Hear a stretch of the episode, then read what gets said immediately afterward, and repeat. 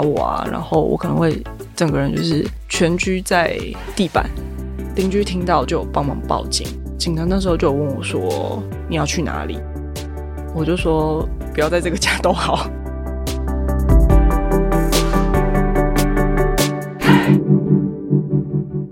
Hello，我是善慈。窝是什么东西？自立好窝，成就好我。这个频道由 CCSA 中华育幼机构儿童关怀协会企划录制，邀请你看见施加尔的成长路。今天我们要继续听听从小包办家里大小事的平君，如何面对国高中时期接踵而来的挑战。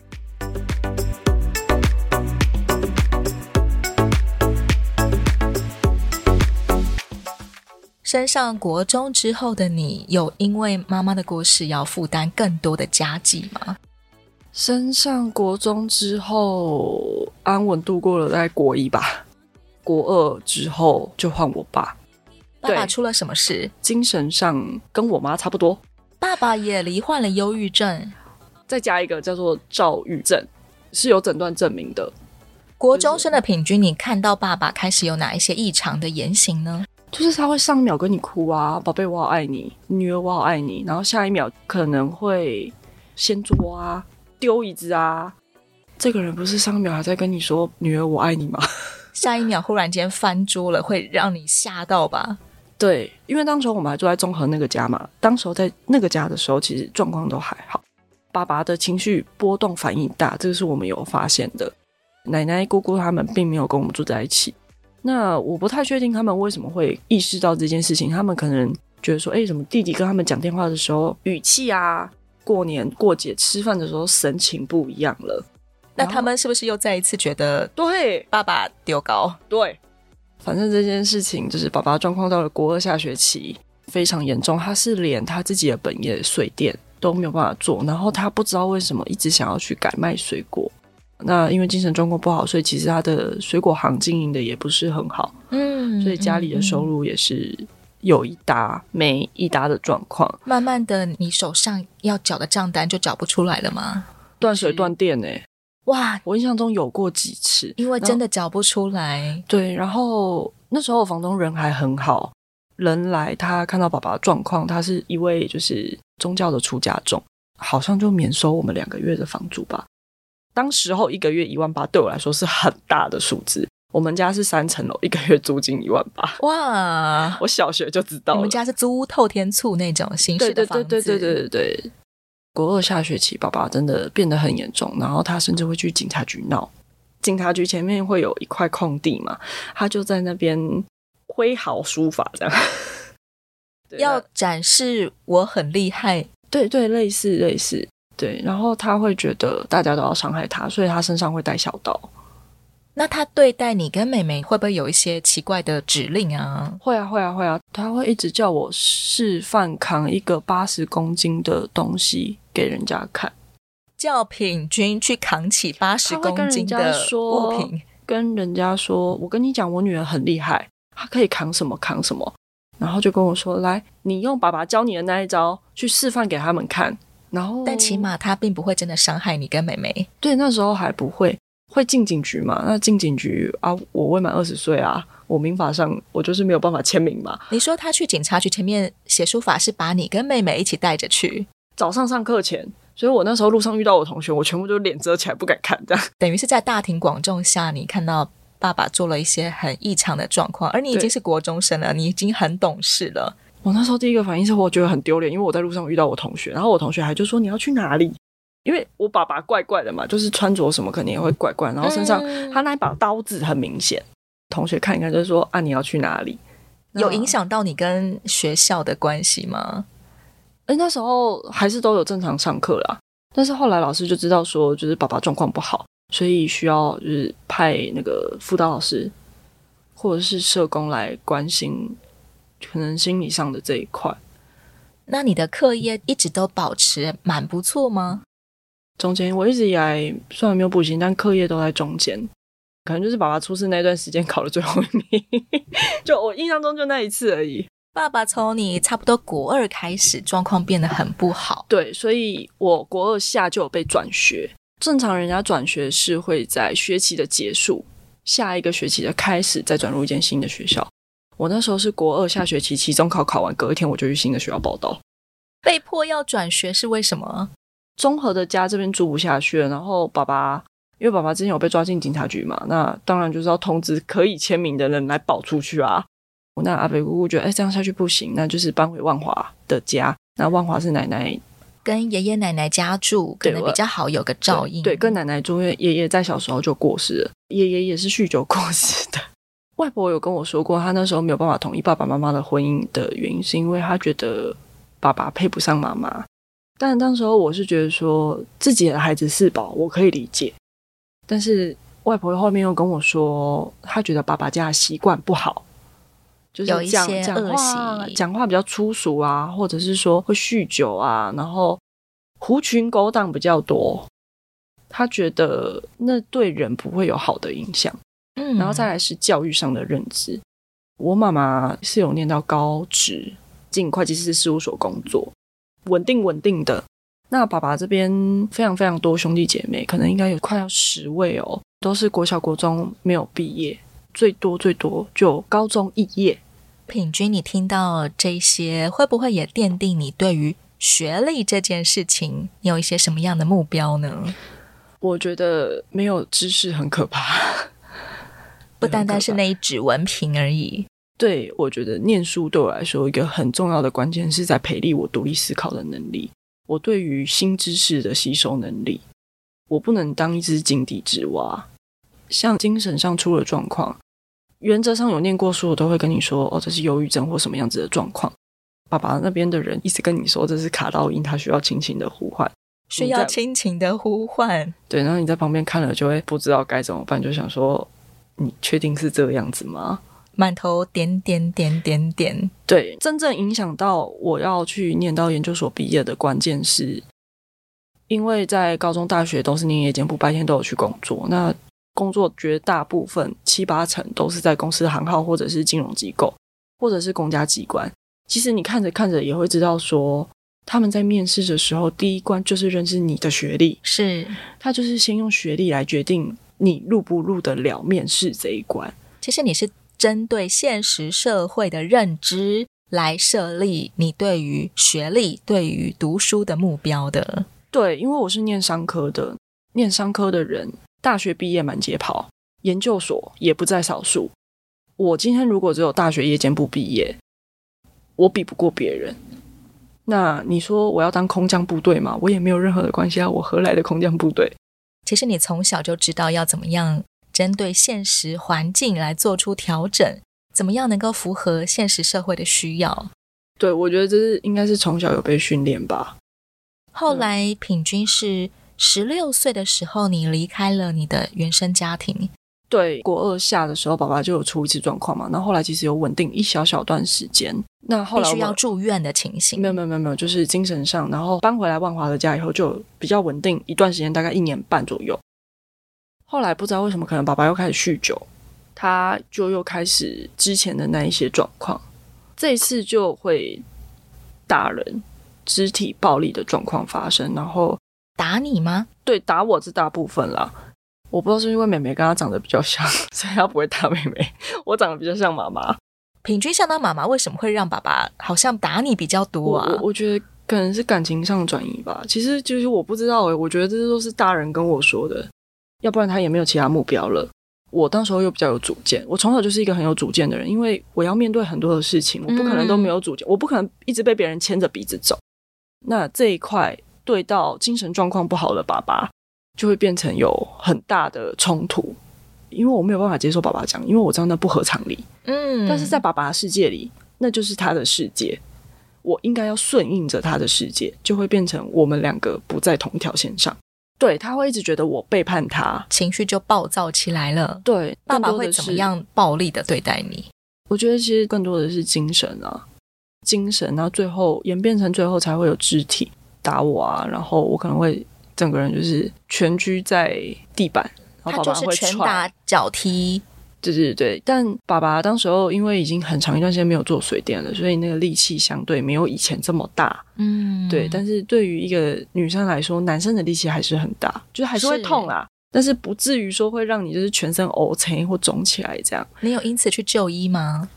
起初没有、欸，诶起初没有这个观念啊，因为爸爸那边家人又是 again 啊，就是说爸爸是需要亲情的呼唤，爸爸卡到一些东西，你要把它就是亲情的呼唤换回来，然后再来是啊，这个是家丑，我们不可以外扬，我们关起门来自己人解决，你不要到处去说这件事情，不要背叛这个家。你那时候不会觉得很挫折吗？我那时候很挫折，可是我觉得不只是这方面，还有我升学，爸爸没有工作，我身为一个学生，我也没有办法赚到那么多的钱来一次养三个人。妹妹那时候也是念小学啊，最基本还是会有学费吧。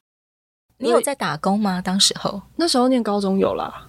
比较严重的状况是我记得我好几次睡到凌晨三四点的时候，爸爸就会把我叫起来，把我赶出去，赶出家门。对，叫你去睡门外，你给我出去！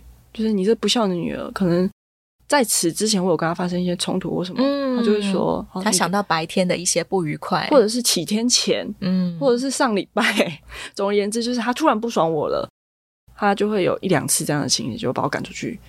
我就可能在校门口啊，或者是在哪里，或者是在那个 seven，一直待到天亮，就待到七点啊，进教室继续睡啊。睡得正香的时候，然后你就被赶出来。好险，我还有记得带书包，所以还可以进学校，也算是聪明的一招。被赶出家门的时候要记得带书包，隔天早上接着去上学。对，当时候我还国中了。为什么后来演变到你必须要离开这个家？这样子的精神暴力，然后可能偶尔的肢体暴力，一路到了十六岁，一段时间下来，你的身心很累，不止你自己要面对，然后你还有妹妹。然后妹妹看了也是在那边嚎啕大哭啊，她也是吓死了吧？有一次比较严重的暴力行为，那那时候住在国宅，国宅隔音比较不好，邻居听到就帮忙报警。警察那时候就问我说：“你要去哪里？”我就说：“不要在这个家都好，我不想要待在这里。”警察把你带去哪里呢？我记得我是先在警察局，然后后来是先被带到外婆家。隔没多久，我十六岁，我就自己出来租房子了。十六岁以上开始是合法工作的年纪了。对，可是租屋也有碰到很多的困难啦，租房子也没有这么顺利，因为其实十六岁就出来租房子的人真的蛮少的，也会被房东刁难吧？会啊。为什么你一个十六岁的女生要租房子？你缴得起房租吗？他们倒不是担心这个，他们怕会有法律的问题，他们很怕我是什么逃家少女。会不会吃上官司？因为我诱拐未成年少女。对，或者是说我是不是什么不良少女？会不会为这个房子带进一些无微不微？就是可能一些比较不好的人啊，嗯、或什么？对，就是房东这一块会是比较多的担心了。那你自己要怎么样去跟房东解释啊？我那时候好像后来是请社工陪我，诶，可是那因为那时候我还没有进 CCSA，我是自立后大概一年。多才被转进 CCSA，妹妹也有在那个时候一起离家吗？有有有有有一起离家，因为那时候妹妹比你更小哎、欸，对，她才小学生而已。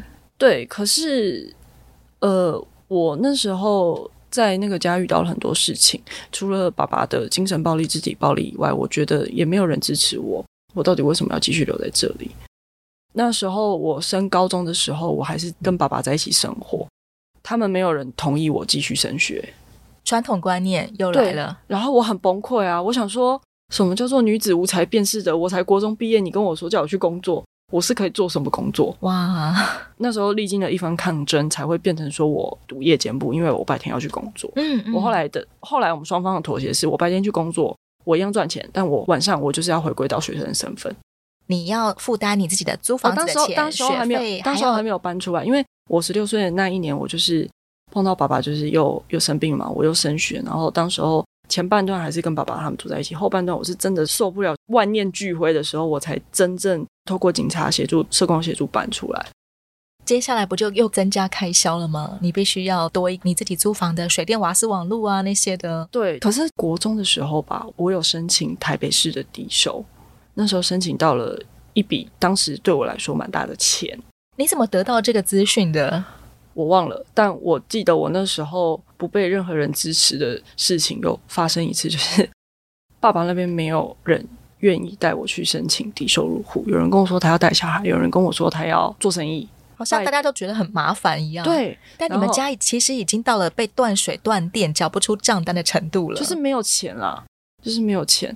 我最后是拜托我外婆带着我去跑，我们然后一天之内跑了健保局、我爸就医的医院，然后我爸送过急诊的医院，因为要开就医证明，然后我还要去学校申请就学证明，然后什么学生证什么等等等，然后还要去区公所户政事务所申请什么户籍成本啊、储户成本啊，反正我国中对于这些东西就都有认知了。申请下来的这一笔低收入户的补助金，刚刚好就可以支付你们家三个人的开销。当然有这么美好就好啦。对，因为那时候申请下来以后，我刚才不是说原本拜托爸爸那边的大人就是要带我去办，他们没有人愿意带我去办。然后后来申请下来以后，他们就开始一个个来找我。小小的平均现在手上有钱了，要来分一杯羹。对，那时候有跟我说四个字，我真的是到现在都还忘不了。他说这笔钱是大家共同努力而来的。真的很想说，听你在逼逼，对，因为我想说，公民有上过嘛，我民民法上我就是未满二十岁，我签约什么都是没有效力的，所以我需要一个大人陪同。那你们没有人愿意陪同我，那我拜托我外婆，就是没有跟我生活在一起的人陪我去做了这件事情。我们成功了之后，你们大家都要这样来跟我分一杯羹。最后是爸爸之前有亲戚作保，然后后来我就有答应是说我要帮爸爸还掉那笔债。他们后来才比较没有来找我谈这件事情。爸爸家族不只是没有真的为品均你的生活帮助过什么，反而还告诉你说爸爸欠我们钱哦，你要代替爸爸来还我们钱。对对对对，所以后来那笔低收除了我们的生活开销，还要去还一些有的没的。然后那时候还要缴什么房屋税啊、地价税啊，每年五月要缴这些。哇！国中生的平均已经开始涉猎什么叫做地价税，什么叫做房屋税了。对，所以刚自立的那段时间，开始主稳那段时间，那时候其实还是有台北市的低收在撑着。其实我知道这是违反规定的，因为一旦搬离了台北市，你应该就要自主申报，说我离开这边，那要请政府这边把这笔低收断掉。可是当时候我如果被断掉，我身无分文呢。嗯，因为现实的情况，我你早就已经是一个人在养三个人了。我当时候不得不这么做，可是搬出来之后，我当然是顾好我自己跟我妹就好了，我没有办法再顾到爸爸，因为那时候爸爸对我来说他是工作人口，我爸爸当时候只有四十出头，他是工作人口，再怎么样状况不好，就让爸爸家族的人去照顾吧。对，爸爸其实可以去做保全，因为当时候他们有帮爸爸找了一份保全的工作，我有去探班过，就是坐在那边大部分的时间呐，大部分的时间、就是、其实是适合爸爸的啦，对，不会是一份很困难的工作啦。爸爸是可以自己工作养活自己的。十六岁搬出来自己租房子，你有遇到哪一些困难是你之前没有计算到的吗？因为我爸后来精神状况不是变得很严重吗？开始有伤人的倾向，他好像是拿刀要砍我阿贝，反正就是有被报警，然后警察也常常看到他，好像在第三次通报的时候就有成功把爸爸强制送医，医药费就来了。账单又是到你这边，必须由你来支付爸爸的医药费。对，而且当时候我已经离开我的原生家庭了，爸爸他们那边的家人还是辗转有联络到我。刚住院的前三天要有人陪同，爸爸那边家人没有人愿意陪同。那我觉得我也谢谢当时候医院的护士，因为爸爸那边的家人是鼠疫我要留下来照顾我爸爸，那边根本就是指定了吧？同样的事情又发生了。对，他们那边其实不是普通医院，它是精神病院。台北市公立的精神病院就是呃松德院区，我妈妈也曾经在那边就医过，所以我很小的时候就知道那边就是台北市。你对那个环境不陌生？对，对，公立的精神病院，大家都是精神病患，我自己也不知道我有没有办法去面对，但我姑姑就希望我留下来照顾我爸爸。那我爸爸的精神状况已经非常暴躁到他已经是四肢被约束的状况，防止他伤人或自伤。那时候我有看到医院护士人很好，就马上。跟我姑姑他们说，哎，未满二十岁不可以留下来哦。好险他有说那一句话，不然我跟爸爸一起住在精神病院里面。我那时候想到的是，我工作要请假，我的薪水嘞，是对，我那时候想到的是这个，不能没有收入。我除了特休，我几乎没有请过病假跟事假。因为我还会去算病假要扣多少钱，事假要扣多少钱，这样我一个月薪水会少多少钱，嗯、我自己都会去算这些东西，必须要算得很清楚。对，所以每一分钱真的都太重要了。对，所以最后是被迫请看护，然后住在那边会有餐食费，这是一大笔开销诶，医药费、餐食费、看护费，对，还有洗衣费。因为松德院区在象山半山腰的地方，我抵达那个地方我不是这么的方便，所以我没有办法。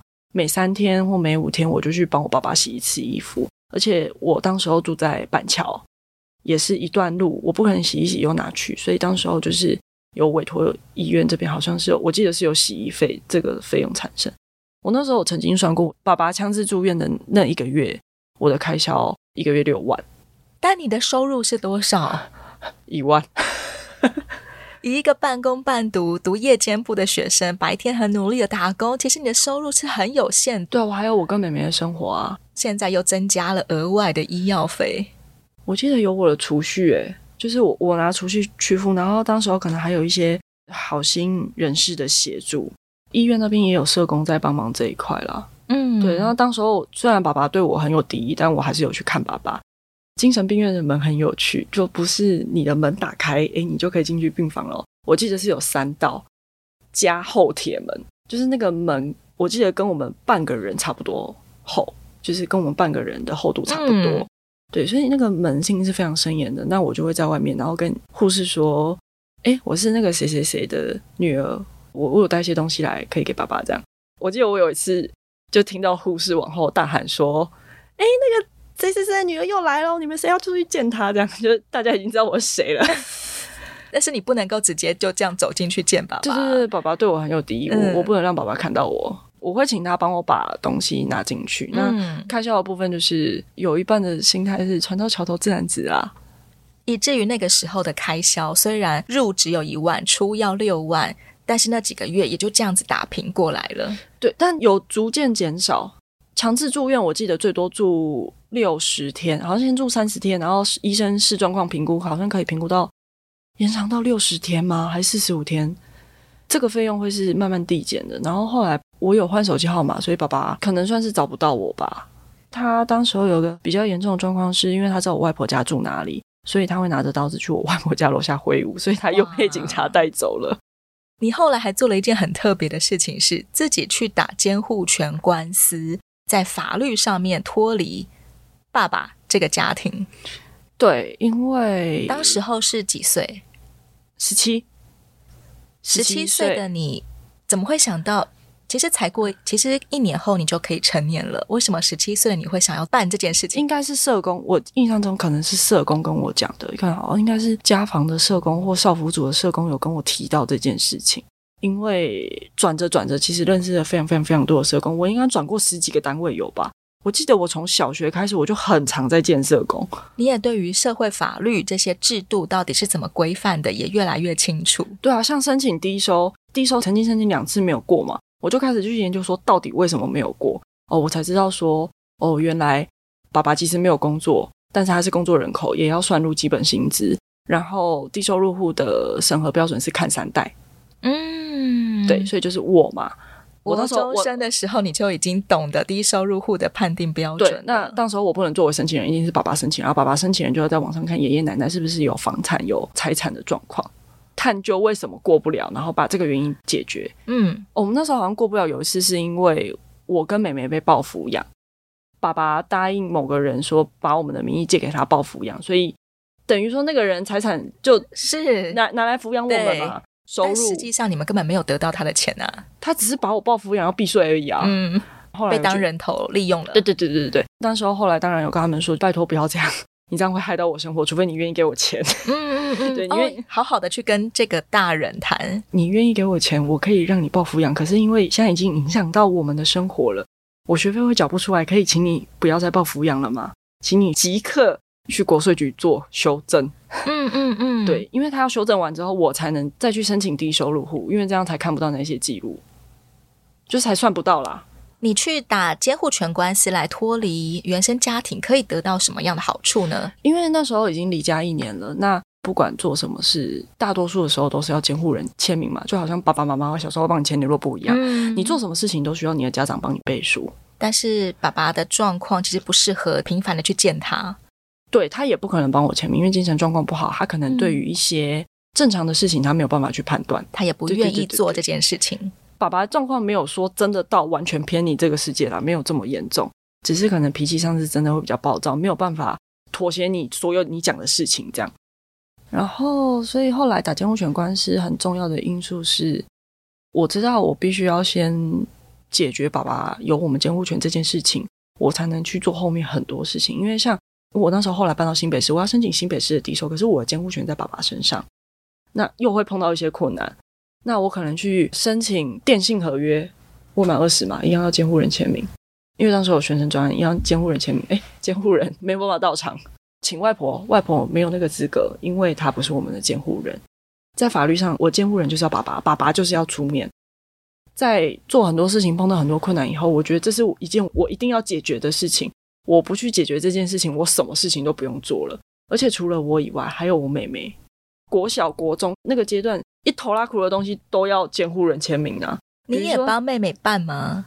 我爸爸这两年过世了，我连继承也全部都是我帮妹妹一起办，所以我妹妹很多时候都不知道发生什么事，她就只知道她身份证、健保卡拿出来，印章拿出来，就这样。只要有一个好姐姐，妹妹可以不需要向你学这么多的东西，但是也因为你被迫要学这么多的东西，以至于你现在可以胜任很专业的理财的工作。我觉得有影响啦，就是追根究底的精神，然后怎么样找资料，怎么样去找资源这件事情，对我来说是我擅长的。对，因为从小就在做这些事情。那对于理财这件事情，是因为从小就知道钱很重要，每一分钱都是辛苦的。监护权官司顺利吗？算很顺利，因为那时候爸爸还在强制就医。爸爸其实反反复复强制就医很多次。那原则上强制就医，你等于是断绝对外的联络。它里面你不能带手机进去，嗯，那边是没有讯号的，所以我手机进到那边是没有讯号的。再来第二个部分是，他们那边会有电视什么，但是是一个单向输出的，就是你可以知道外面的资讯，但你的资讯出不去。他们对外联络方式就是公用电话，再加上我平时都在工作嘛，然后晚上又要念书，所以他打来我也不见得接得到。那你需要出示爸爸的什么状况来证明你可以打这个监护权官司吗？证明爸爸无抚养能力。第一个就是家暴，无监护能力，就是所有社福机构的家暴证明，哦、有家暴记录的，所以可能公家单位都知道，应该是调得到资料的。对，然后再来是户籍成本，我要证明我跟爸爸分开住了，因为我那时候户籍后来被爸爸提出来，然后我去查我自己的户籍，我发现我户籍在 区公所。爸爸在政府各机关的资料，很快就可以让你被判定，的确你的监护人是没有能力来监护你的。对，就是更换监护人，更换成外婆。因为我我那时候虽然十七了，可是再怎么样，我后面还有三年。我我满二十前，我还有三年，大概三年的时间，我是需要被监护的。那再来是，即使我不解决我自己的问题，妹妹还有大概十年的时间。嗯，妹妹也要面对这个问题。那倒不如我们就现在一次解决，一口气全而且现在到外婆那边。对，而且现在有社工，有社工的帮忙。我们会比较顺利。那当时候资料收集完之后，我记得我好像连诉状都是我自己处理的，那个申请状好像也是我自己打的，应该是有人在旁边帮忙啦。但我自己也有花心力下去写这个东西。很庆幸当时候我是在律师事务所打工，请教了一些专业人员的指点迷津。趁爸爸住院的时候，我们就来做了这件事情。开庭的时候一定会发开庭通知。那因为爸爸在住院，他也没有办法收到。开完庭之后，这个判决有七天的上诉期，爸爸一样在医院，他也没有办法得知这件事情，那所以他也没有能力去上诉了。如果他不服气的话，对对，爸爸来说有点不公平。可是我觉得更大一部分是我那时候只想着我要让自己的生活变好，我一定要解决这件事情。虽然还是会有一点点舍不得，可是又觉得说我不解决这件事情。我后面的生活都会发生很多的问题，因为我不管做什么都要监护人签名，会延续到后面三年，妹妹要延续十年，不可能一直把这件事情放着。所以后来就是趁爸爸住院，把这件事情顺利的解决掉。我觉得品君跟 CCSA 所服务的大多数的自立少年相比，有一个很特别的一点不同，就是可能很多的自立少年是需要 CCSA 的社工来辅导，关于像你刚刚提的办理所有的法律手续。还有，你可以怎么样子的来为自己争取一个自立的空间，可以独立的空间。但是品君刚刚好，你已经非常了解了从小到大这些法律条文，你要怎么样去办理，以至于当你进到 CCSA 的时候，你实际上需要的是什么呢？呃，我跟大家很不一样的地方是我完全没有住过安置机构，所以我去安置机构分享的时候，我第一个我一定就是先挑明的说，我就是没有住过安置机构。这是平均在成为 CCSA 的自立 mentor 前往育幼院做巡回分享的时候，对，跟很多的 mentor 很大的一点不同。对，所以很多时候我都是单打独斗，所以我要自己想办法去解决。可能在安置机构会有老师来陪伴你，或者说你有人可以请教。我没有这一块，所以我要自己去摸索。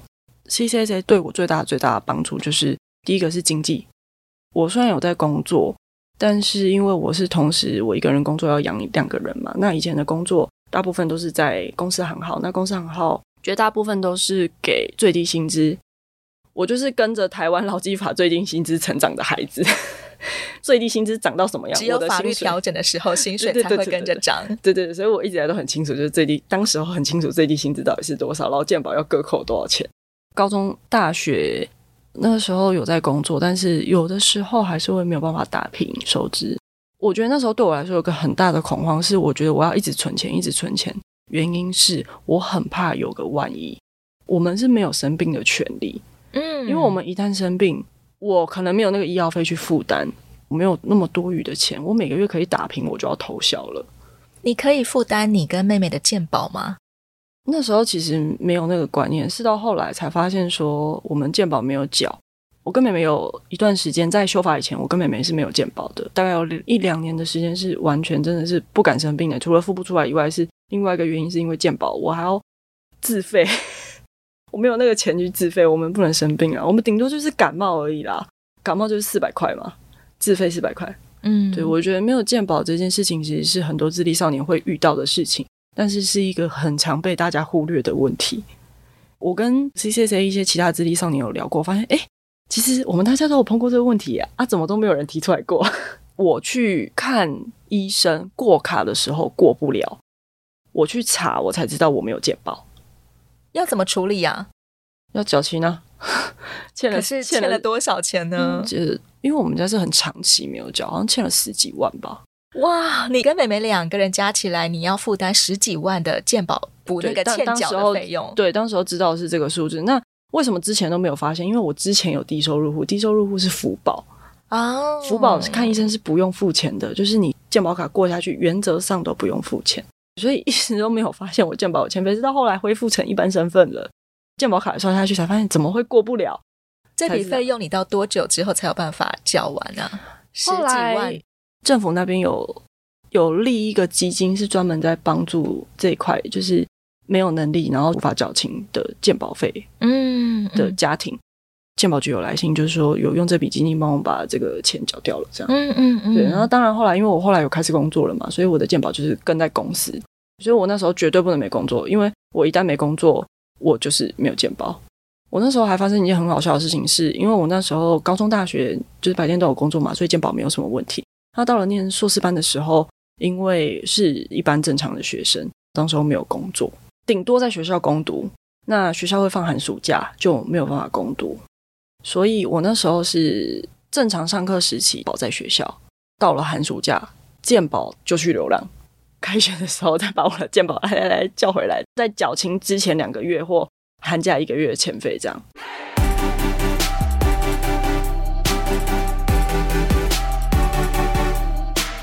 平均在生活压力下，早早就学会了财务规划跟法律知识。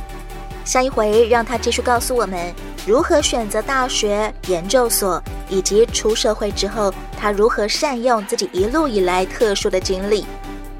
欢迎你关注 CCSA 中华育幼机构儿童关怀协会的消息，以各种方式支持失加儿衔接自立生活。我是善慈，我是什么东西？我们下回再见喽。